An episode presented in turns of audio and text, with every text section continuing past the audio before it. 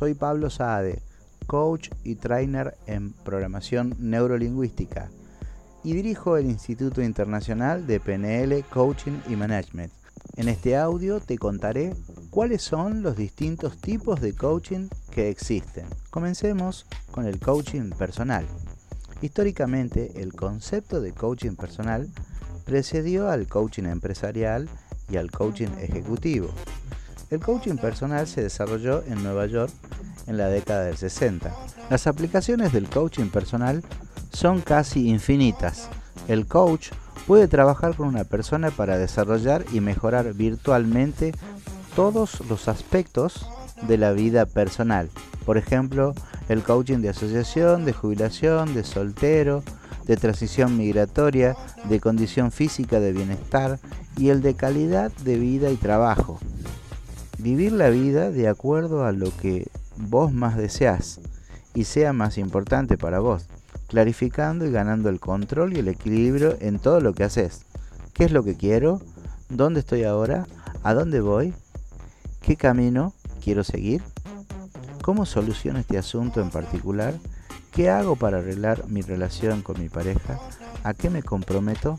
En fin, son un montón de incógnitas en la que puedes contar con la asistencia de un coach personal.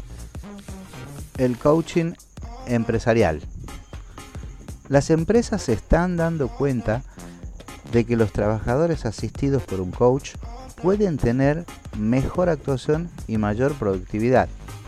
El coaching empresarial se puede aplicar en toda clase de firmas. Cada vez es mayor el número de propietarios directivos de empresas y organizaciones que contratan los servicios de coaches empresariales para que los ayuden a desarrollar y fomentar y hacer crecer sus negocios y su personal y por supuesto a sí mismos. Otro tipo de coaching es el coaching ejecutivo.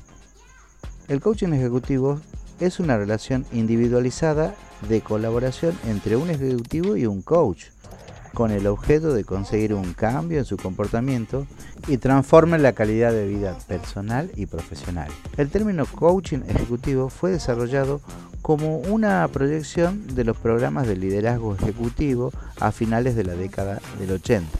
Algunas áreas del coaching ejecutivo incluyen el desarrollo del liderazgo, las técnicas interpersonales y de comunicación, la planificación ejecutiva, estratégica y además de la resolución de problemas. El coaching tiene numerosas aplicaciones dada su versatilidad. Un coach no necesita ser experto en el área para la cual ha sido contratado, ya que no hace transferencias de experiencia, sino que simplemente aporta una mirada estratégica y trabaja con los recursos que el cliente ya posee. Visita nuestra página web y entérate más sobre esta hermosa profesión que es el coaching. Crea el mundo que querés habitar. Formate con nosotros. Entrenate para el éxito.